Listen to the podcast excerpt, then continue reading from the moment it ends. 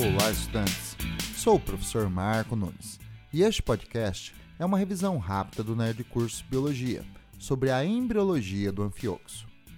O anfioxo é um cordato modelo, pois tem as características do grupo por toda a vida. Produz um ovo oligolesto, onde a clivagem é holoblástica igual, formando o primeiro estágio embrionário, que é a mórula maciça, e depois o segundo estágio, a blástula oca, cuja cavidade blastocélica é revestida por uma camada de células, a blastoderma. Na gastrulação, a blástula invagina e evolui para o terceiro estágio, a gástrula, que perde a blastocele, fica com duas camadas, uma externa chamada ectoderma e uma interna, denominada endoderma.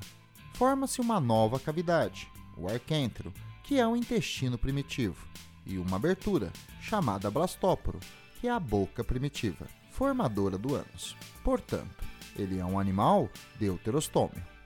A gástrula de blástica evolui para um quarto estágio, a neurula.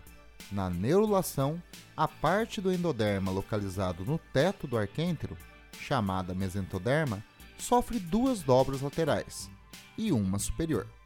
A superior dá origem à notocorda, que é um eixo gelatinoso de sustentação. As laterais dão origem à mesoderma, que reveste cavidades embrionárias chamadas celomas. Como os celomas foram formados a partir do revestimento do arquêntero, eles são considerados enterocelomados.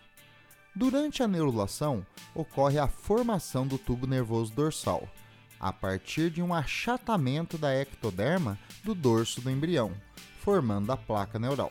As laterais da placa crescem e a recobrem totalmente. A placa se dobra, formando a gota neural e, em seguida, o tubo neural. Durante a neurulação, o embrião torna-se triblástico e, a partir dos três tecidos embrionários, se desenvolvem os tecidos e órgãos do animal adulto. Bom, é isso aí. Continue firme nas revisões do Nerd Curso Biologia e bom estudo!